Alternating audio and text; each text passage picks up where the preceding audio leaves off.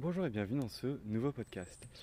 Aujourd'hui, nous sommes sur le terri du Baillement avec Massimo et Julien, deux randonneurs qui nous parlent de leur périple sur la boucle noire.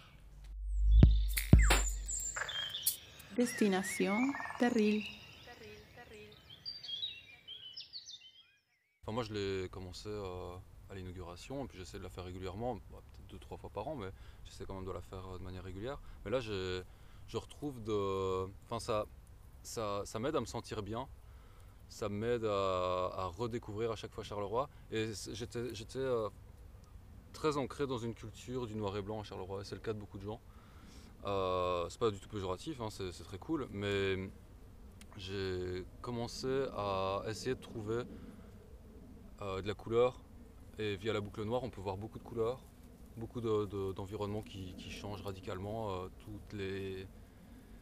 Allez, toutes les quelques minutes, tu peux, vraiment tomber dans une ambiance euh, très différente, que ce soit euh, visuelle ou, euh, auditif.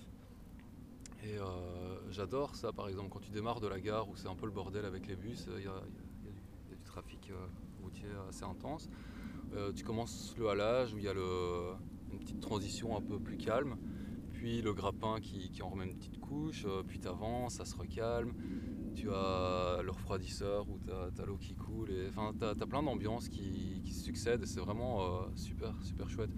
Moi, je m'ennuie jamais quand je fais la boucle noire et quand je l'ai fini, euh, j'ai déjà hâte de faire la suivante. Euh, comme Massimo dit, euh, chaque balade est différente. C'est tellement de, de- spots différents, d'ambiances différentes. Et puis qui changent au fur et à mesure des saisons, simplement avec le climat, un jour où il pleut, un jour où il fait très beau. Tout ça est très très différent. Et donc, et contrairement à son nom, comme son nom l'indique, boucle noire, c'est hyper vert. Quoi. Euh, donc oui, il y a ce côté industriel évidemment, mais c'est vraiment le melting pot de toute l'identité de Charleroi. Euh, comme à l'image de ces terrils qui, euh, qui au départ, après, la- après leur exploitation, étaient totalement noirs et la nature, la nature a repris ses droits.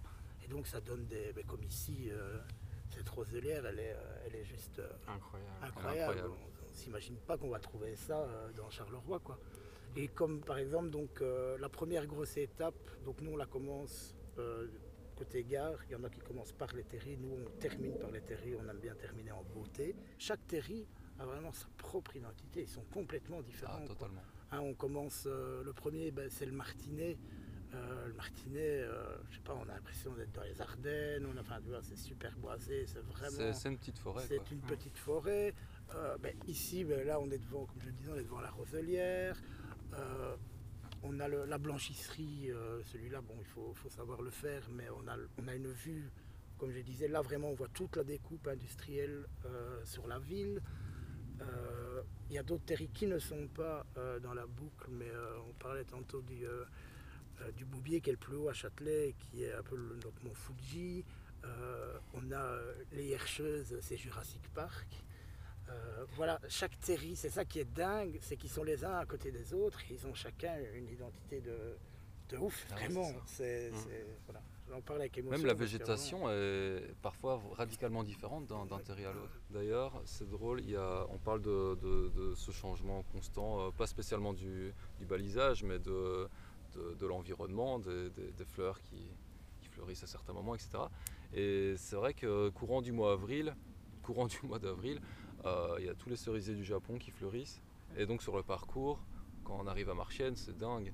C'est dingue, tout. euh, on, a, une grande allée de, cerisiers fleuris comme ça qui occupe euh, plein d'espace. Et ça change radicalement la, la photographie du lieu, quoi. À ce moment-là, c'est. Waouh, c'est fou. Oui, dans les sous-bois aussi, toutes, euh, toutes des petites fleurs qui poussent à un moment Ah donné. Trois semaines après, ça a changé. Oui, non, Mm. c'est, vraiment. C'est ça, je, je le redis encore. C'est, vraiment euh, quelque chose qui bouge, quoi. Donc, euh, on peut faire cette balade. euh, on peut faire cette balade toutes les semaines et on va lui trouver toujours quelque chose de, de différent. On va, on va découvrir de nouveau quelque chose. On va voir les choses d'une façon différente, sous un autre angle. quoi.